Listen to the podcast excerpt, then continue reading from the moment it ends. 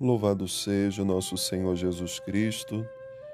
Irmãos e irmãs, hoje sexta-feira, da 19 semana do tempo comum.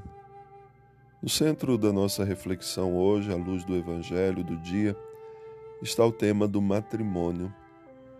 Algumas pessoas foram a Jesus perguntar se era permitido ao homem despedir a sua esposa por qualquer motivo. E Jesus, antes de responder, vai recordar o que estava presente nos livros sagrados. Primeira recordação é que somos criados por Deus como homem e mulher. E aí começa o plano divino para a vida familiar.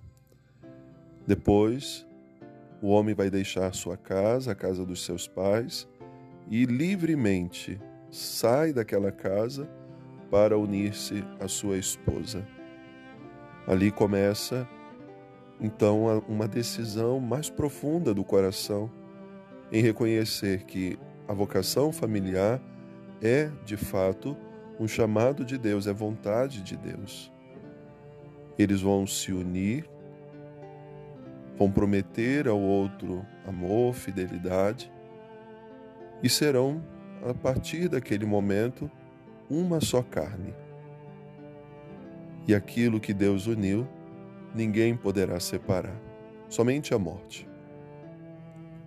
Jesus proclama diante daquelas pessoas dois elementos essenciais do matrimônio: a unidade, que exclui a infidelidade.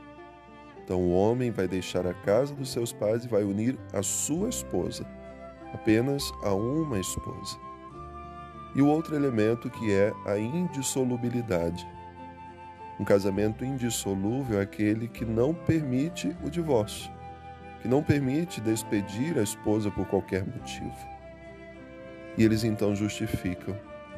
Mas Moisés havia permitido. Mas Moisés não fez isso por sua vontade. E Jesus deixa muito claro dizendo: ele fez isso por causa da dureza do coração de vocês. A incapacidade de vocês compreenderem o valor do matrimônio, desse amor mútuo que se dá e que se recebe.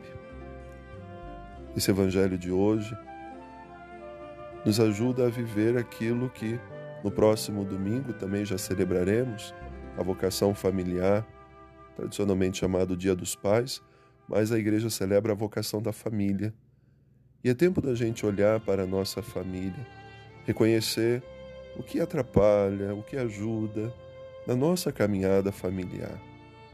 Às vezes, o amor vai se esfriando, a infidelidade começa a fazer parte do relacionamento e tantas outras situações que vão infiltrando a vida da família e vai destruindo pouco a pouco esse plano que não era simplesmente de um homem e de uma mulher um plano divino.